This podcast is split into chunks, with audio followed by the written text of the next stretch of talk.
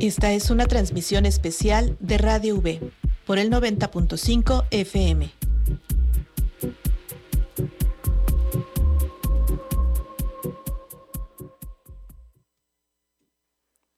Buenas tardes. Hoy es martes 26 de septiembre de 2023. Desde la ciudad de Jalapa, Veracruz, les habla Hugo Pérez Alejo.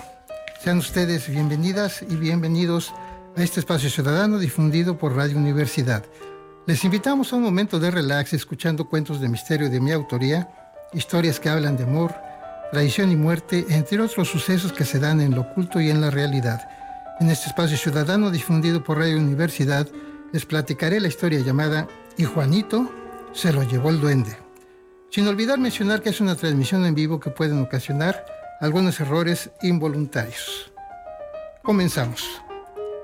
Y Juanito se lo llevó el duende, es una eh, narrativa con registro en la Dirección General del Derecho de Autor, bajo dictamen 260908. Los duendes son espíritus de la naturaleza, al igual que las hadas y los elfos, solo que ellos son más traviesos y les llama más la atención el contacto con los humanos. Es por eso que se acercan más a nosotros y hay más experiencias con ellos que con las hadas y con los elfos, u otros espíritus de la naturaleza. Los duendes suelen visitar nuestras casas y si la energía de nuestros hogares les parece cómoda, podrían quedarse con nosotros.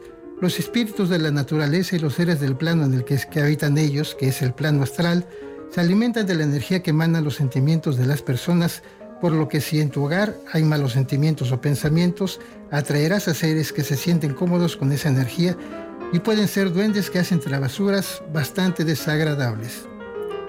Qué hermosa es la época en que Dios te da imaginación y alas para volar sin despegar los pies de la tierra. En el pueblo es de noche. Esa era una noche cerrada. Ni un ápice de luz pasaba por entre las negras nubes que cubrían todo el cielo.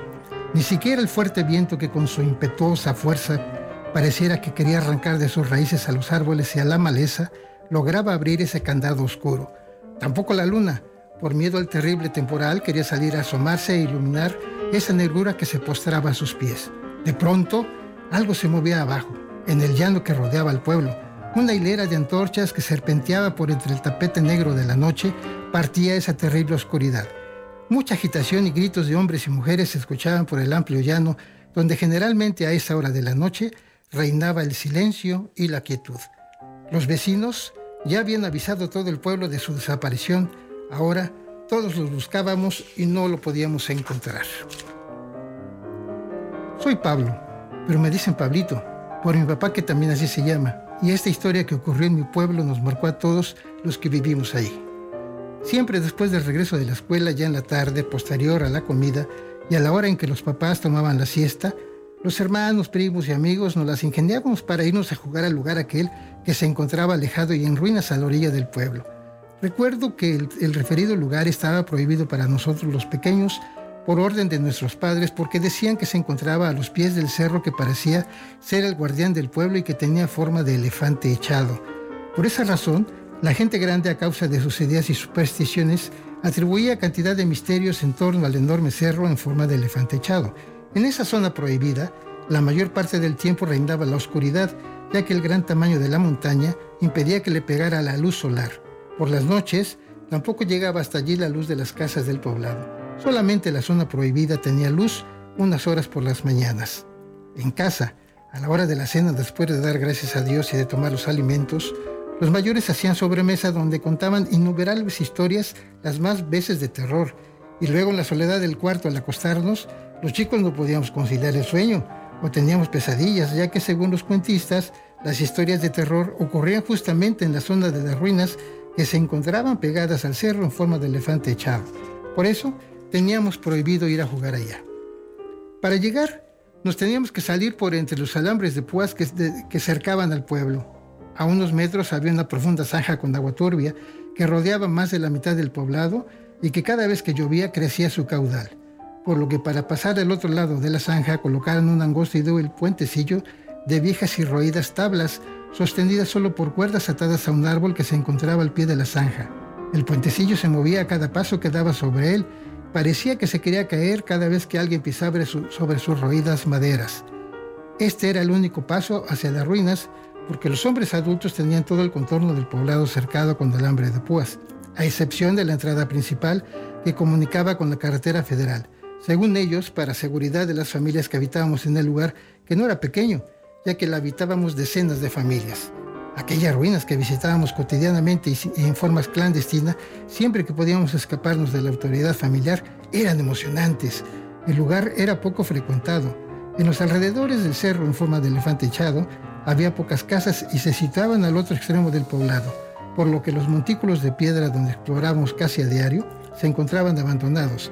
Estaban enterrados en la tierra cubiertas de zacate y vegetación.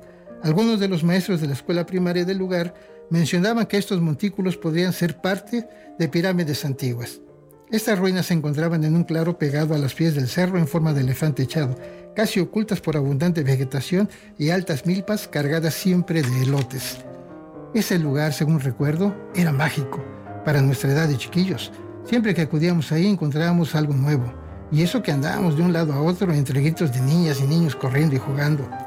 A veces debajo de los cientos de piedras regadas en el pasto, capturábamos serpientes pequeñas que guardábamos en botellas vacías para hacer travesuras en la escuela, ya que las eh, soltábamos en el salón de clases y era una corredera de niños, niñas y maestros unos por el susto de verlas y otros tratando de atraparlas.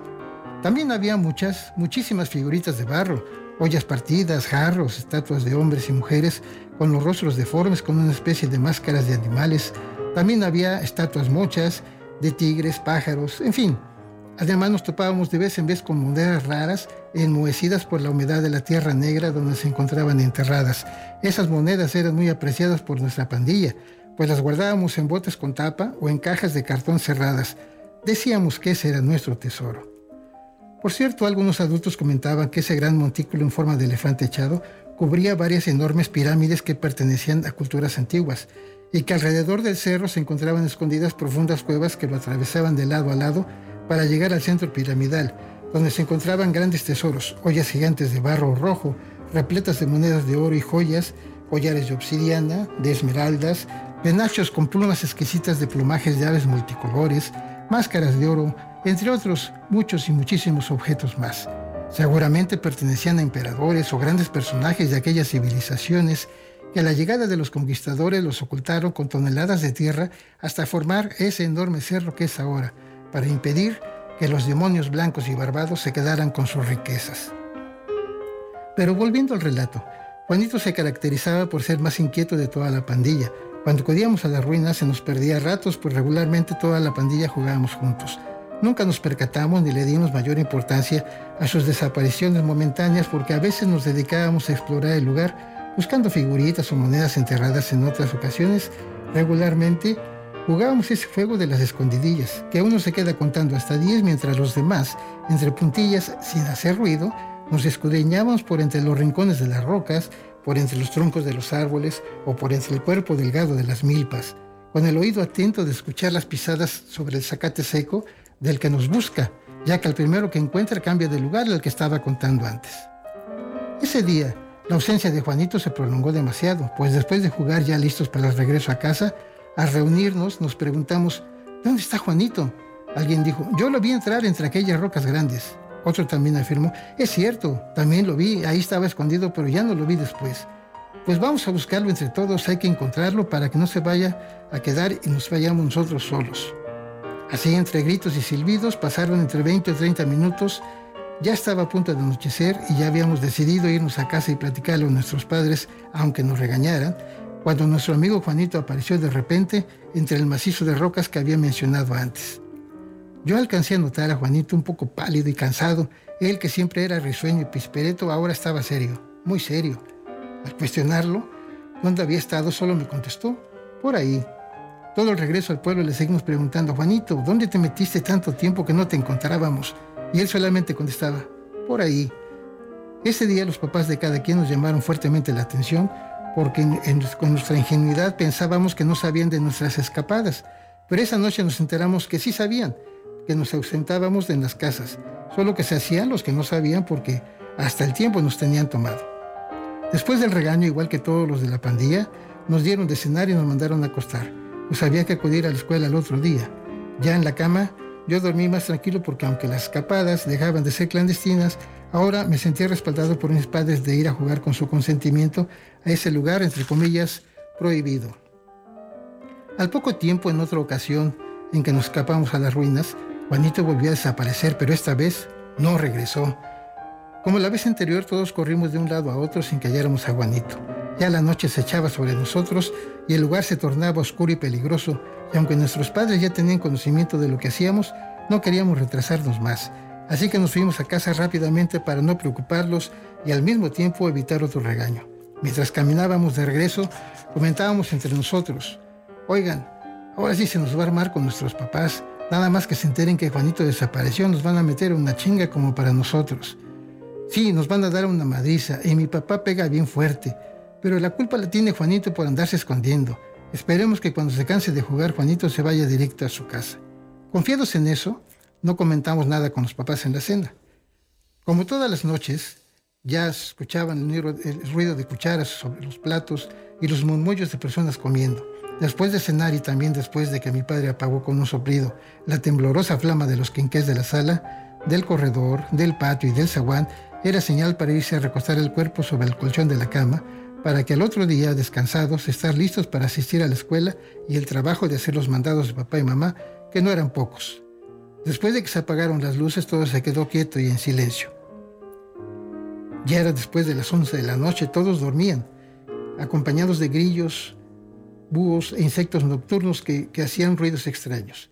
Sin embargo, yo estaba intranquilo y daba vueltas y vueltas en la cama sin poder conciliar el sueño. Ya toda la casa estaba en silencio y yo, con el ojo pelón, me preguntaba si Juanito ya estaría en su casa o si no habría llegado a su casa, dónde estaba. ¿Se habrá desmayado y por esa razón no nos escuchó? En fin, ya ni el tiempo sentí que pasara. Ya casi me ganaba el sueño cuando se escucharon fuertes golpes en el zaguán de, de madera que casi lo echan abajo de lo fuerte que golpeaban para que nos apuráramos a abrir. Al momento se escucharon unos gritos, Don Pablo, ábrame por favor. Mi padre, al escuchar los gritos desesperados, acudió lo más rápido a quitar la tranca del zaguán y darles paso a quienes desesperaban. ¿Qué pasa, don Juan? refirió mi padre. Usted disculpe, don Pablo, que venga a molestarlo tan entrada la noche, pero es Juanito mi hijo que no aparece por ningún lado. ¿Cómo está eso, don Juan? Pues sí, don Pablo, fíjese que desde la tarde en que se fue a jugar con todos los amiguitos, no ha llegado a mi casa. Y mire usted la hora que es. Por eso vengo a molestar, don Pablo. Su hijo ya llegó. Como son amiguitos y van a jugar juntos a todos lados. Sí, don Juan, Pablito ya tiene rato que llegó, ya cenó y estaba acostado, pero mire, ahí está parado. Don Juan se puso más triste y cabizbajo al decir, Don Pablo, ya pasé con otros vecinos para preguntarles a sus hijos y pedirles ayuda, y ninguno me dio razón de mi Juanito. En eso don Juan voltea a ver al pequeño Pablo que los veía sin decir palabra alguna, solo ponía los ojos grandes de asombro y se rascaba la cabeza constantemente y le dice, Don Juan, Pablito, ¿sabes algo de mi Juanito? Al escuchar la pregunta, Pablito levanta la cabeza hacia el papá y le dice a su padre, Padre, también Juanito se nos perdió hace varias veces. Cuando nos encontramos jugando allá en las ruinas, la vez anterior tardó un buen rato, pero apareció. Pero en esta ocasión no lo pudimos encontrar, a pesar de que lo buscamos en ese lugar por un buen rato y no apareció por ningún lado en las ruinas. El padre de Pablito dijo enérgico a su hijo, ¿y por qué se fueron a jugar a las ruinas que no lo tenían prohibido? Ya se los había dicho que ese lugar es peligroso. Voltea hacia la cara hacia los demás que estaban ahí afuera de su casa y dijo, hay que llamar a todos los vecinos, que se reúnan frente a la iglesia, que se lleven antorchas y machetes. Tenemos que salir a buscar a Juanito. Díganle a todos los vecinos que hoy le tocó a don Juan y mañana o pasado nos puede tocar una desgracia a cualquiera de nosotros. Que se den prisa, yo nada más me pongo la ropa y los zapatos y los alcanzo. Al rato, en el oscuro valle caminando en hilera, todos buscábamos a Juanito. Ya eran arriba de las 4 de la mañana y Pablito pensaba para adentro. Solo caminando de la mano de mi padre dejaba de sentir miedo ante esa inmensa soledad y oscuridad. Ni el frío que me pullaba el cuerpo a pesar de la chamarra, ni el humo de las antorchas que me hacían llorar lograban separarme de su fuerte mano. Él no se daba cuenta que yo lo veía de abajo hacia arriba, como nos jalaba de la mano a mí y a los demás. Con su fuerte voz caminaba y daba instrucciones que todos obedecíamos. Yo callado pensaba para mis adentros qué tan grave era lo ocurrido que trastocaba el pueblo entero. Hombres, mujeres, niños, habíamos dejado en la madrugada la pasible cama y ahora afrontando los innumerables peligros de la noche, nos seguíamos en fila entre gritos tratando de encontrar a nuestro amigo Juanito. Quién sabe cuánto tiempo llevaríamos caminando, ni cuántas partes del valle habíamos recorrido. Ya los pies me dolían y teníamos la voz ronca de tanto gritarle a Juanito cuando nos dimos cuenta durante un descanso que el sol le decía a la luna que se metiera, porque él con su intenso poder le daría al mundo entero luz y calor. Vamos a descansar, dijo mi padre, y todos detuvimos la caminata y la búsqueda a la claridad de la mañana. Nos quedamos observando unos a otros lo trasnochado de nuestros rostros y el cansancio de nuestros cuerpos. Mirando alrededor nos dimos cuenta que ya estábamos de regreso al pueblo, pero en la zona de las ruinas, ese lugar que nosotros los chamacos lo conocíamos muy bien.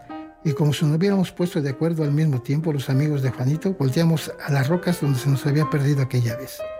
Mientras los menores nos tiramos al pasto para descansar, los adultos se juntaron en círculo, apagaron lo que les quedaba, quedaba, de sus antorchas al tiempo que se miraban unos con otros como preguntándose con los ojos qué harían para encontrar a nuestro amigo Juanito. Por su parte, don Juan papá de Juanito se derrumbó sobre la húmeda tierra de las ruinas y comenzó a llorar. Ahí me di cuenta cómo algunos padres quieren a sus hijos. Mi padre también me quería, lo sé. La nobleza de mi padre asomó al ver, a ver llorar a aquel señor tan recio que sentía haber perdido a su pequeño hijo cuando le dijo, Calma, don Juan, esté tranquilo, seguiremos buscando a Juanito. No, don Pablo, gracias, creo que ya no va a aparecer. Usted sabe que recorrimos todo el contorno del pueblo y el del cerro y no lo encontramos. Estoy seguro que algo terrible le ocurrió a mi Juanito. El hombre siguió llorando. Mientras a don Juan se le acababan las lágrimas, alguien le dijo a mi padre, oiga, don Pablo, se hace tarde, hay que mandar a avisar al pueblo cómo está la cosa y las esposas estén tranquilas. Otro dijo, también, que avisen en la escuela de los a los maestros y a las autoridades para que vengan a ayudarnos a buscar a Juanito. Mi padre no dijo nada, se quedó callado un momento pensativo y dijo, no, esperemos un momento. Ya el estómago pedía su alimento y nos anunciaba que el sol estaba en lo alto. La gente del pueblo sabemos justo cuando el sol está en medio del cielo es mediodía. Al vernos todos inquietos, don Juan secándose las lágrimas dijo, Don Pablo, vecinos, les doy las gracias por acompañarme a buscar a mi Juanito, pero ya no apareció. Don Juan, no desespere, insistió mi padre. Ahora que es de día, con la luz del sol, será más fácil encontrarlo. Faltan algunas zonas del cerro que no hemos recorrido, como las cuevas, la laguna. Gracias, don Pablo, por su apoyo desinteresado. Todos ustedes me demuestran que hay gente buena en el pueblo. Es mejor irnos. Todos tenemos trabajo y cosas que hacer en nuestras casas, pero ya no vamos a encontrar a mi hijo. Vámonos.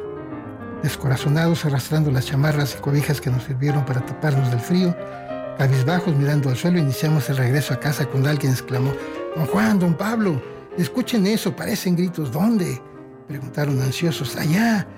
Miren, señala aquel macizo rocoso. Ah, donde las rocas grandes.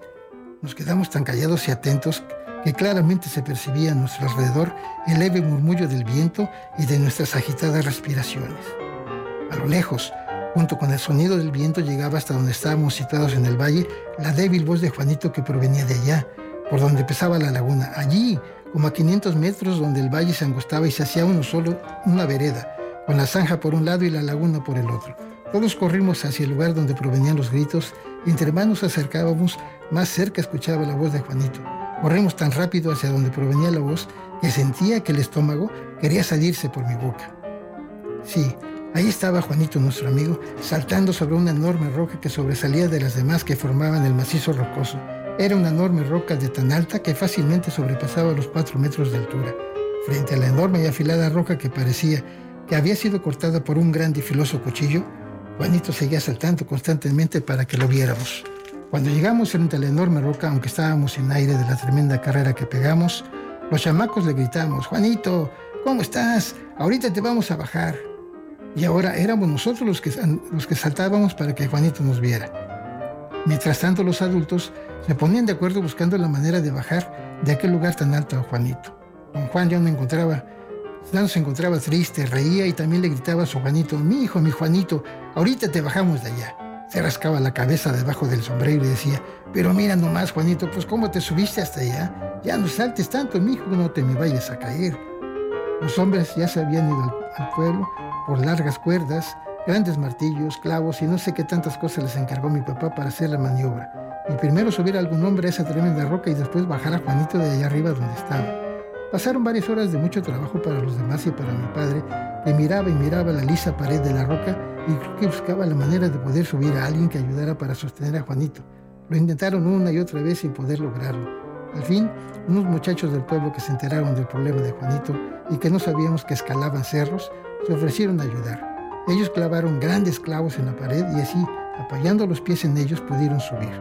Ya arriba, los muchachos lo ataron a Juanito unos aparatos donde metieron las cuerdas y no con poco esfuerzo lo bajaron a un primer nivel donde estaba otro de sus compañeros que recibió a Juanito prácticamente en el aire y de allí lo deslizó hasta los brazos de su papá, don Juan, que se lo comía besos y nosotros lo rodeábamos para abrazarlo junto con su papá. Nuestro amigo casi ni se movía. Todos le hacíamos miles de preguntas, tantas que al parecer lo aturdimos, pues Juanito no contestaba nada. Al fin ya casi caía la tarde de ese largo día y larga noche, cuando nos fuimos para el pueblo, todos contentos, Menos Juanito creo porque iba en brazos de su papá, que no lo, no lo quería soltar, pero cuando vi su cara, Juanito tenía los ojos viendo hacia ninguna parte. Dos días después de esto, a mí me parecía que Juanito estaba diferente, no era el mismo. Antes se perdían las rocas con el paso de los días, Juanito empezó a hablarnos. Pues ya nada decía, porque aunque le preguntaras, pero esa mañana en la escuela, cuando el profesor salió del salón, nos contó. Mi amigo y yo jugamos todo el tiempo. Escuchamos a Juanito y lo rodeamos y le preguntamos, ¿quién es tu amigo, Juanito? Juanito dice, él es chaparrito, mucho más bajito que yo, así de alto como de la palma de su mano hacia abajo. Señaló una altura de 30 o 40 centímetros. Cuando quiere jugar conmigo se esconde de los que estamos jugando, detrás de un árbol, que se encuentra junto a la gran roca, por entre los matorrales, y me hace señas para que yo lo vea. Cuando me doy cuenta que me llama, sin que los otros niños se den cuenta, voy hasta donde él se encuentra. Me toma de la mano y me lleva por un pasadizo largo que no ven los demás. Para entrar al pasadizo, empuja con su mano la gran roca que increíblemente mi amiguito la abre con una gran facilidad. Ese pasillo largo, largo, nadie lo conoce y me dice que solo él y yo lo conocemos, es un gran secreto entre nosotros.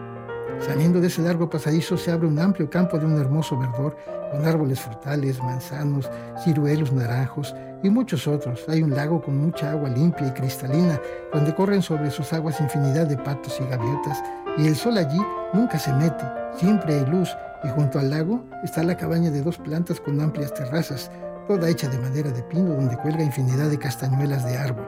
Cuando entramos, me invita a comer variedad de frutas raras y otras conocidas. Después salimos a jugar entre esos hermosos jardines verdes, rodeados de increíble vegetación y flores multicolores con infinidad de mariposas de maravilloso colorido que bailan a nuestro alrededor y corremos de aquí para allá junto con los animales del bosque que juegan con nosotros y comen de nuestra mano. Allí el cielo es tan azul y luminoso que cuando lo ves a lo lejos que se junta con el lago parece un gran espejo. De pronto uno de los niños que rodeaban a Juanito dice, Oye, ¿y por qué dices que no se puede ver? Porque ahí por las rocas que dices no hay nada de eso. Los demás le dicen, cállate, deja a Juanito que siga contando. Y Juanito continuó, en donde vive mi amiguito, como, nunca se mete el sol, podemos corretear todo el tiempo, sin dejar de reírnos y divertirnos. Siempre me da muchos juguetes y muchos dulces. Yo quisiera que ustedes conocieran ese lugar y también a mi amiguito, pero él dice que no le cuente a nadie de esto, porque cuando se enteren los humanos, van a querer destruir todo lo que allí hay. ¿Saben? Yo quisiera vivir allá siempre con mi amiguito. Pasaron algunos días, casi una semana, y Juanito después de su, amigo y aquel lugar maravilloso, imaginario creo yo, porque nadie de aquí habíamos visto nunca un lugar como ese, ni tampoco habíamos visto al amiguito. Juanito de pronto dejó de asistir a la escuela y ya no lo veíamos. Alguien de su casa fue a avisar al maestro que Juanito hacía dos días había enfermado gravemente y que lo más raro de todo es que ni los doctores, ni curanderos, ni hasta las viejas matronas del pueblo sabían de dónde venía su mal, ni qué tenía que se estaba acabando. Todos los amigos también estábamos tristes y preocupados. Ya no íbamos a, aquel lugar donde la pirámide ni a cazar serpientes ni nada. Solo nos preguntamos unos a otros si ya sabíamos algo nuevo de Juanito. El gusto de tener con nosotros a nuestro amigo nos duró muy poco, apenas unos días, después de aquella interminable noche en que junto con todos los hombres del pueblo recorrimos todo el contorno del cerro que tenía forma de elefante echado. Juanito cayó en cama y solamente nos duró, si acaso, dos semanas. Juanito dejó de asistir definitivamente a la escuela y en su casa no nos permitían pasar a verlo. Solo nos decían que estaba grave y no comía. Los padres de Juanito llegaron a la escuela y le dijeron al profesor que si los amigos de su, hijo querían ir a su casa a verlo, porque ya no lo contaban, y ya estaba muy grave y acabado y pedía verlos. El profesor, después de que se fueron los señores, nos dijo muy serio y triste, ya escucharon, Al final de la clase, los que quieran ir, vayan. Yo avisaré a sus papás. Ya después, también pasaré un rato a ver a Juanito. Cuando salimos de la escuela ese día, todo el salón nos fuimos a estar con Juanito. Queríamos que nos platicara su historia de sus juegos con su amigo. Al llegar a su casa, las puertas estaba abierta. Entramos al corredor, pero nos detuvimos al notar que allí la gente entraba y salía de prisa de la recámara de Juanito. Allí todo era una corredera. Don Juan le gritaba a los doctores y a las criadas. La mamá y los hermanos de Juanito lloraban. Nunca notaron que estábamos ahí. Cuando pedimos permiso para hablar con él, su mamá nos dijo entre lágrimas, sí, mi hijo ya no reconoce a nadie, solo repite lo mismo que quiere irse a jugar con su amiguito. Pero pasen, hablen con él. Todos los niños y niñas del grupo nos quedamos en el pasillo. No quisimos entrar a ver a Juanito porque toda la familia lloraba. Su papá y su mamá gritaban y reclamaban a Dios. Hasta donde estábamos escuchábamos la débil voz de Juanito cuando decía con su voz entrecortada y hablando con dificultad, Amiguito, ¿ya viniste por mí? Ven, dame la mano y vámonos, llévame al lugar allá donde jugamos, donde siempre hay luz, mucha luz y el sol no se pone nunca, detrás de la gran roca. Y repetía con su vocecita cansada y débil, Papá, llévame a jugar con mi amiguito, ya no quiero estar aquí, llévame a jugar con mi amiguito hasta que su voz se apagó. Por eso, en el pueblo siempre se dijo que a Juanito se lo llevó el duende. Fin oscuro.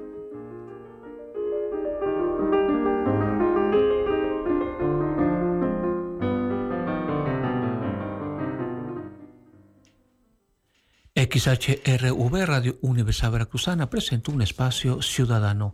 En Radio V abrimos nuestros micrófonos a nuestras audiencias con la convicción de reafirmar el carácter público de nuestra concesión y para fomentar la participación ciudadana, es decir, el derecho de nuestras audiencias para expresarse y participar libremente en los servicios públicos de telecomunicaciones y radiodifusión de la Universidad Veracruzana.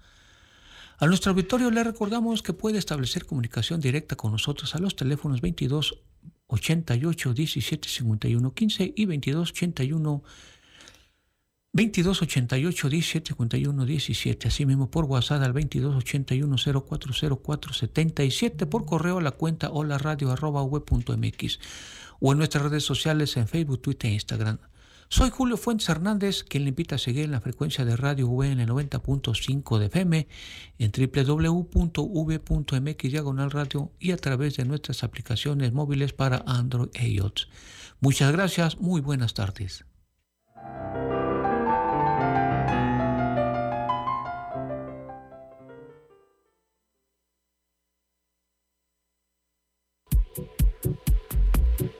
Esta fue una transmisión especial de Radio V por el 90.5 FM.